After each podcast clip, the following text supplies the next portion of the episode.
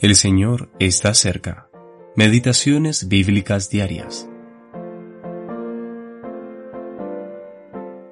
Saludad a Priscila y Aquila, mis colaboradores en Cristo Jesús, que expusieron su vida por mí, a los cuales no solo yo doy gracias, sino también todas las iglesias de los gentiles.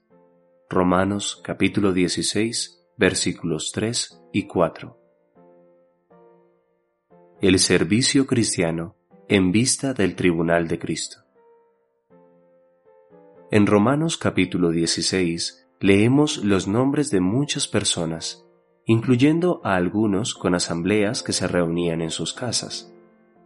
Todos son mencionados favorablemente, otorgando una bella imagen del tribunal de Cristo, el cual tendrá lugar inmediatamente después que el arrebatamiento nos introduzca en la bendita presencia del Señor.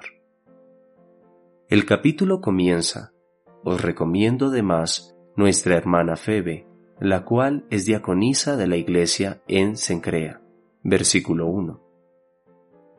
Su carácter y obras eran encomiables. Meditemos en que una hermana es mencionada en primer lugar.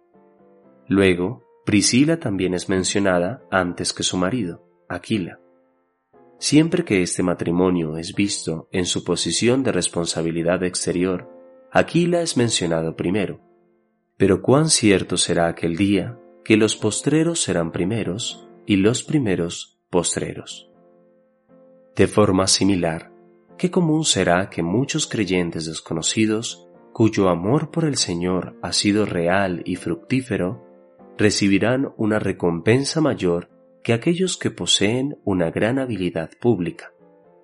Tanto Priscila como Aquila expusieron sus vidas por el bien de Pablo, y sin duda alguna, Aquila recibió fuerzas y aliento de parte de su fiel esposa.